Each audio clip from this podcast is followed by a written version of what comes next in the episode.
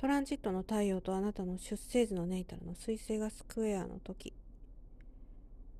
今回は精神的なこうメンタルなエネルギーが上がってますから。そうだな。最近キーワードあんまりちょっと言ってなかったんですけれど、まあ、上げるとすれば忙しいっていうことですね、まあ、物理的にも忙しいかもしれないけど、まあ、精神的にね忙しいっていうことがありそうですね。まあ、それからやっぱりスクエアですからアイデアがねすごい浮かべやすいっていう良い面があります。まあ、一つ気をつけるべきところはあなたの意見に対立する意見があった時にこのトランジットで、まあ、それをこう妥協するように、えなるべく持っていく、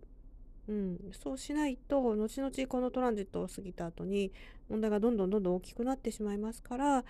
相手の人の言うことも一理あるんだっていう態度で、え聞いてみてください。そうすると思いもよらなかったようなあのアイデアが浮かびやすいと思います。まあ、特に年齢がこう上になればなるほどどうしてもねこう若い人の意見っていうのは、えー、聞けなくなってくるっていうのは全人類共通なんじゃないかなというふうに思うんですけれど、まあ、だからねあの他の海外の国はわかんないんですけど日本では老害っていう言葉がありますよね。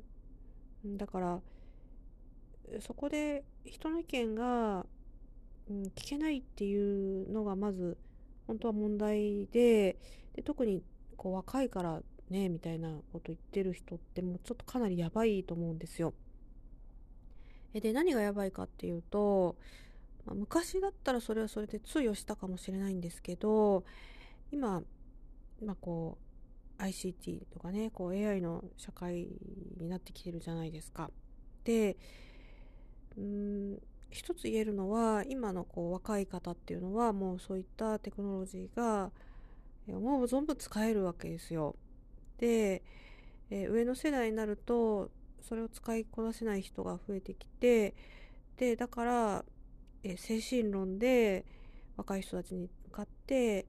えー、なんか甘えてるとかねそういうことを言うんですけどもうどう見ても負けてるんですよ。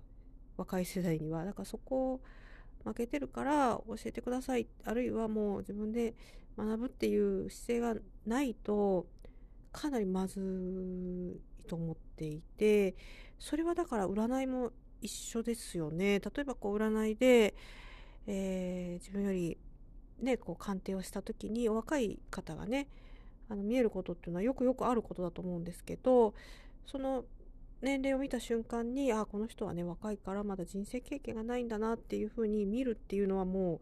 それ昔の占い師の人の話であって今はどんなこうこともネットで、まあ、ググれば見えちゃうし大体のことはもう若い方情報として分かってるわけじゃないですか。だからそういう姿勢で占ったらまずやばい本当そう思うんですけどそこに気づいてる占い師の人っているのかな